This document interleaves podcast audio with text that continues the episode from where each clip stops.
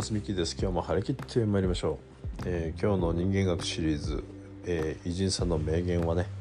えー、作家の作家ではないな、え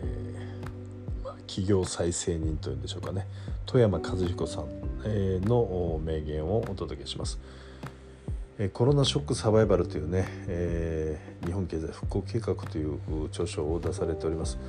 えー、コロナが始まって間もなくねすぐに出された本だと私は記憶をしています、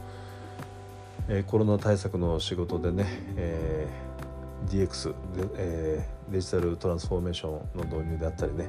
いろんな人事施策を企業で、えの第一線で、え戦略を練っておりました、え私ね1年ちょっと前にそういう仕事もしておりまして、えその時にねこの富山和彦さんの本をね、え上司の勧めもあって、え読みましてもう一気にね読み切りましたそして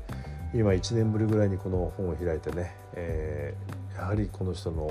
うん、先見性といいますかねえー、将来を見る目というのは確かだなということで、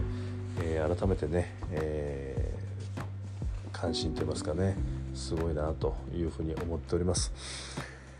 えー、でその中でね、えー、まあ名言といいますか、えー、こういう重要なね言葉を残されてますので、えこれをシェアしたいと思います。DX は加速する。そして破壊的イノベーションも加速すると、まあ、こういうね予言をされてるわけですけども、えーと、DX っていうのはねで、えデジタルトランスフォーメーション、まあ、いわゆるね IT とかデジタル化で世の中どんどん便利になってますけれどもこのトランスフォーメーションという意味はねあの、まあ、便利になるとか改善するというようなレベルではなくてもうがらりとその革命が起こると。もっと言えばまあ仕事のね、えー、進仕事そのもの価値が変わる、ね。まあ、そういったあの仕事の枠組み自体が変わるみたいな話ね、まあ、こんなふうなあのことをあの DX というふうに呼んでまして、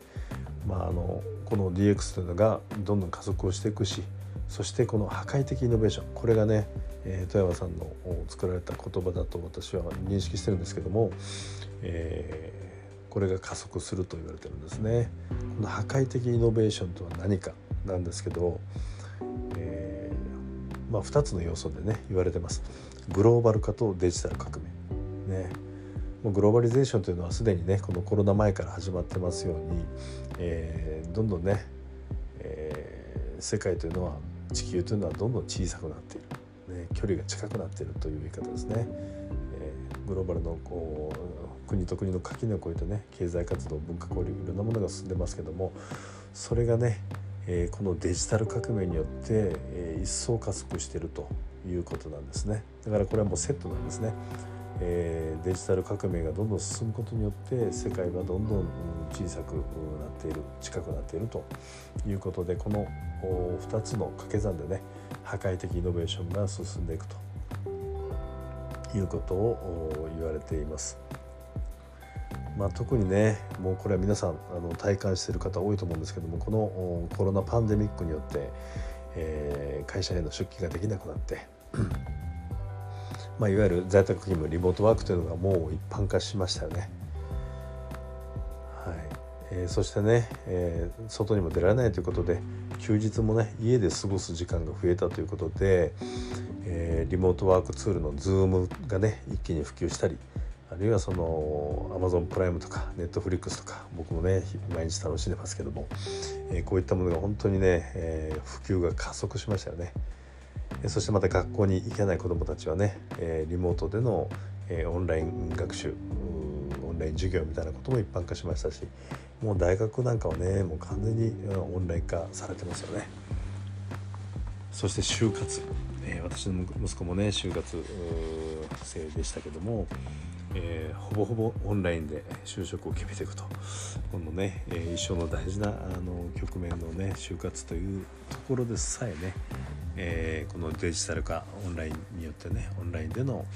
活動というのが一般化しているというのが今の世の中です。でまあ、このようにね、えーとまあ、私自身海外飛び回ってかつてはね3年ぐらい前までは毎月のように、外国にね、え、旅をして出張でね仕事をしてあちこちの生産拠点とか開発拠点を回ってね、え拠点を立ち上げたり、いろんな改善プロジェクトをしたりということで飛び回っておりましたけども、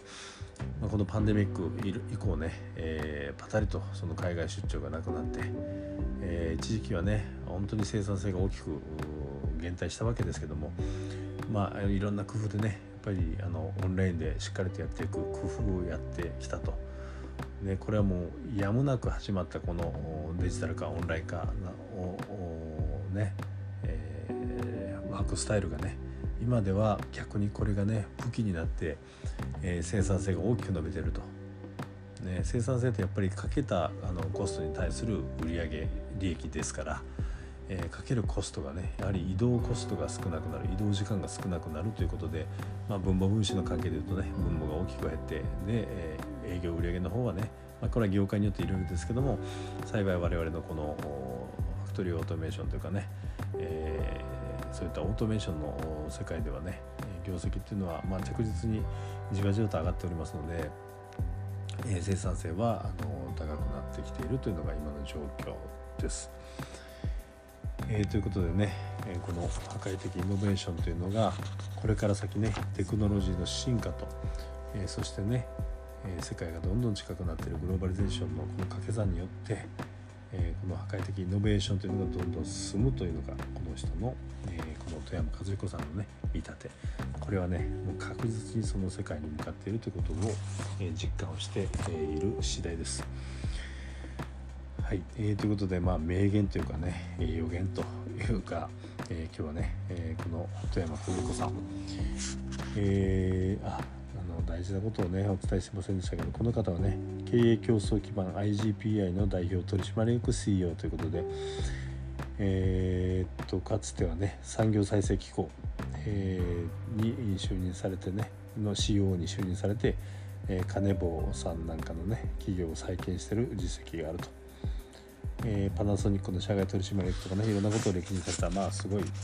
えー、スーパーのね能力の能力と実績をお持ちの富山和彦さんの名言と。DX を加速するそして破壊的イノベーションも加速するという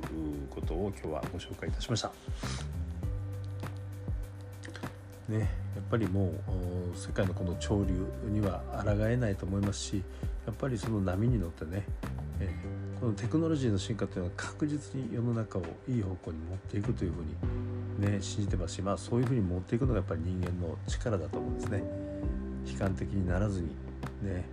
機械に置き換えられる仕事もたくさん出てくるけどもやっぱりその時に自分自身の能力をもう一回磨き直してね